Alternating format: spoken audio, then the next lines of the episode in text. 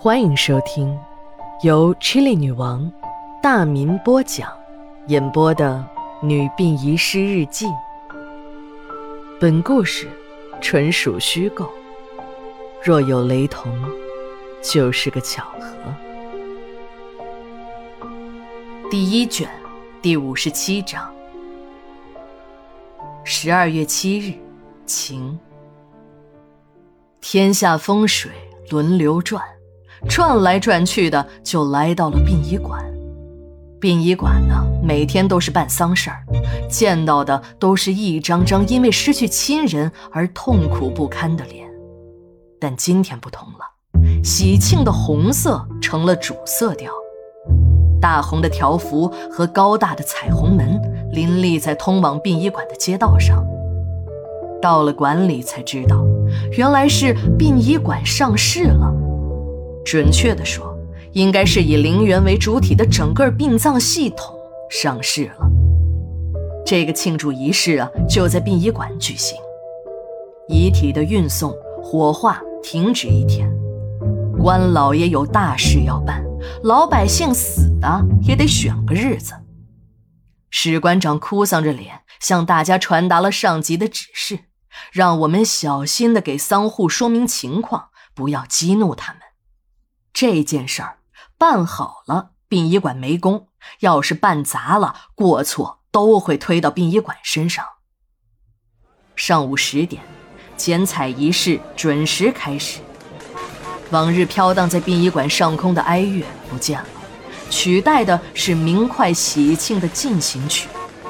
清一色的高档轿车一直排到了殡仪馆外的街道上，漂亮的像电影明星似的礼仪小姐手捧着鲜花，一群天真可爱的小朋友也穿起了节日的盛装，载歌载舞。被请来助兴的还有娱乐圈的明星大腕，各界社会名流。场面的宏大让我们这些殡仪工啊都看傻了眼。主席台上，领导们按序就座。民政局的王副局长是这次上市的组织者，理所当然的在主席台的前排就坐。当王副局长舔着个比孕妇还大的肚子，艰难地向主席台挺进时，我们惊愕地发现，已经被抓起来的李副馆长也西装笔挺地紧跟其后。李副馆长的出现立即引起了人们的议论。原来事情是这样的，在这几十年中啊，我们这个小城呢，也像全国其他地方一样，经历了一次次变卖国有资产的狂潮。最早是租赁、承包，不过这个办法很低级，也筹不到几个钱，根本不能应付这个城市庞大的预算。于是。在企业改制的过程中，工人们被当成包袱赶下了岗。那个时代，减员增效就成了最好的借口。下岗不是目的，而是让这些失去饭碗的工人兄弟们变成招之即来、挥之即去的廉价劳动力。有了廉价劳动力，外商们就一个个的蜂拥而来。一时间，各种合资、独资企业满天飞。在工人兄弟们的血汗支持下，这个城市的 GDP 又一次得到了高速的发展。伴随着生产方式的进步、科技的发展，廉价的劳动力渐渐失去了优势。毕竟，以工业生产方式积累财富的速度太慢了，已经跟不上这个时代的发展。企业们纷纷搭上了融资的快车，上市呢就成了快速获取发展资金的有效渠道。股市从两千点、三千点一直到了六千点。然而，神话并没有继续，一夜之间，这个巨大的经济泡沫破灭了，股民们的血汗钱一夜之间蒸发殆尽。虽然招商融资变得艰难无比，但是市里给各个局下达的融资任务还是每年大幅的增长着，这让每一个主管局领导都头痛无比。该卖的都卖完了，能上市的也全都上市了，连银行的不良资产都打了包，摇身一变成了基金，就是最能坑爹的房地产业也成了夕阳产业。民政局这样一个只管点芝麻绿豆小事的地方，就更是束手无策了。眼看就是年终总结了，局里的融资项目还没个眉目呢。老局长啊，马上要退休了，人家早就不管这事儿了。这可急坏了马上就要扶正的王副局长。要是不干出点政绩，有生之年想要再往上爬就不可能了。王副局长可不想窝死在这个副局长的位置上。一番冥思苦想，在脑袋上头发脱得一干二净后，终于想出了办法。现在啊，一般的企业想要上市圈钱，别说证监会不会批准，就是批了，股价也炒不起来。现在的股民呢，已经不是十几年前的那些白丁了。十几年的股海沉浮，让他们个个都精明无比，把那钱袋子看得紧紧的，想随便就骗出钱来，那是不可能的。王副局长经过考察。发现给活人做的产业都有弊端，就拿房地产来说吧，管理部门拿走了高额的地皮转让金后，再反过来压制开发商限价，开发商为了获取利润，就在工程质量上动手脚，最终不出事才怪呢。王副局长啊，就在陵园上做起了文章，墓地好啊，你就是再穷，活着可以买不起房子。你死了之后，总不能扔大街上吧？这销路就不成问题。还有就是投入和产出的问题，墓地呀就那么两米宽，更谈不上什么建筑质量。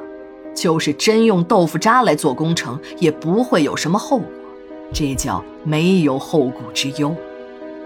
价格嘛，这墓地可比商品房强多了，价格可以自己定。就是再高，那老百姓也得忍着。当然，也要实行阶梯式的价格，要做到既能利润最大化，又要让所有人都在死得起和死不起之间徘徊。十万、百万的豪华型死不起，就给你整个几万元经济型的。在经济高速发展的今天，社会公德在有些人的心中。已经不值几个铜板了。只要是赚钱的公司，那就是好公司；盈利的企业，那都是好企业。管你是经营什么的，有钱赚，就有人愿意将大把的资金投进来。绝妙的想法有了，接下来呢，就是落实了。墓地的资产太少，根本就不够上市的要求。王副局长就向市里打了个报告。把几个和陵园沾边不沾边的企业都划入了陵园。殡仪馆由于和陵园的业务最为密切，首当其冲被划了进去。接下来就是热电厂、炼油厂。一番东拼西凑，资产终于达到了要求。接下来就是大家讨论，要给这个新的公司取个漂亮的名字。这名字还真是难取，既不能封建迷信，还不能把墓地陵园的字样参与其中。虽然没有规定陵园不能上市，但前车之鉴证明，如果说是陵园，那就是报上去也不会批的。参会者讨论了半天，最后呢，终于达成了一致意见，就叫天堂林业。这天堂好理解，林业嘛，墓地不都得栽几棵树吗？尽管少点，那就当植树造林了。再到林业局开一张证明，那就全齐活了。万事俱备，只欠东风。王局长带着材料，一级一级的开始跑审批了。由于准备充分，再加上市里领导重视，审批过程非常顺利。天堂林业这支业界新股的生力军就开始募股上市了。投资者看了房地产、高科技，就是不肯把资金投过去。一看到这只股票有目的背景，这可是一本万利的买卖。资本看到了利润，就像苍蝇看到了血，立即蜂拥而至。在资本的炒作下，天堂林业这只牛股中的牛股一上市，那就是连续的涨停板，股价那是翻着番儿的往上涨。中小股民呢，也坐在电视前观望着一路飘红的天堂林业股，终于忍不住打开了钱袋子。几乎是在一夜之间，王副局长为本市圈来了几十个亿的资金呢。有奶就是娘，没有奶能搞来奶，也能有人认你做娘。王副局长的仕途也随着这几十个亿资金的到来而光明起来。一个局长的位置已经远远不能表彰他的丰功伟绩了，在坊间已有传言，下届副市长的人选，王副局长名列其中。前排就坐的李副馆长也是昂首挺胸，这个新任的天堂林业股份总经理笑容满面，春风得意啊。据说。在天堂林业项目刚启动、正缺少资金运作之时，一个神秘的港商投了两亿港元，而作为投资的附加要求之一，就是点名要求九届冷鲜肉公司的老总李东强出任新公司的总经理。那个时候，李副馆长正在接受调查，就有领导找到了办案人员说：“如果没有什么问题，就把小李放了吧。”办案人员辩解说：“李馆长和那个楼导导有关系，还牵扯到了陵园周主任的案子里。”领导很不高兴：“你们这些个同志啊，看人要往好处看。那个李总和周主任都已经死了，再查下去也不会有什么结果。不就是小李投在陵园那点股份吗？没收不就完了？你们纪委要为经济建设保驾护航，而不是拖后腿呀。”要从大局出发，没有小李出来当这个总经理，两亿启动资金找你要去啊？就这样，李副馆长稀里糊涂的被放了出来。副馆长嘛，自然是不做了，直接就出任了天堂林业的总经理。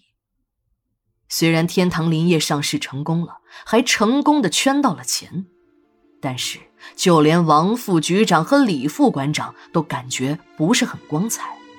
本来啊，他们想低调处理的，但市里领导要求，这么大的喜事儿一定要搞个仪式。就这样，经过慎重选址，最后定在了殡仪馆。仪式上，领导讲完话，王副局长和李总经理就开始慷慨陈词，大讲如何锐意进取，为本市建设如何如何添砖加瓦。就在仪式结束，王副局长从主席台上走下来时，一脚踩空，从梯子上滑落下来。等人们上前拉他时，才发现事情严重了，王副局长已经不省人事。等医生赶到现场，王副局长已经死亡，死亡原因急性心脏病。喜事立即成了丧事。刚才还在台下为老公助威的王副局长的夫人，立即伏在遗体上嚎啕大哭。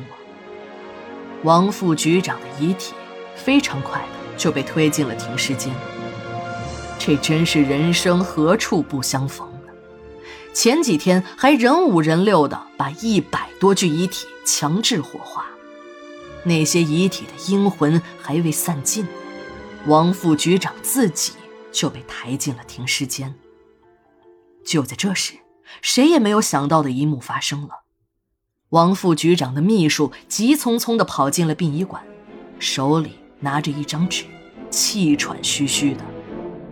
原来，王副局长的调令下来了，从今天开始，副局长已经成为历史。鉴于他对本市的重大贡献，由民政局副局长。破格提升为市政府的秘书长，下届市政府换届，考虑到他经济工作能力强，直接作为市长的一号人选。秘书看到眼前的这个场景，刚才的兴奋一扫而光，默默地把调令放在了王副局长的遗体上。这个还没有上任便倒在了一线的市政府秘书长，倒也省事儿，直接就死在了殡仪馆。与此同时，小林也把昨天夜里停尸间鬼影的事儿向上级进行了汇报，警察也带人来检查了停尸间，结果呢，什么都没有发现。就在警察们要返回时，一具遗体上一丝不易察觉的血迹进入了警察的视线。侦查员们仔细地检查了那具遗体，结果有了惊人的发现。在遗体的腹部，有一个已经被缝合的新鲜切口，一看就知道是手术刀的痕迹。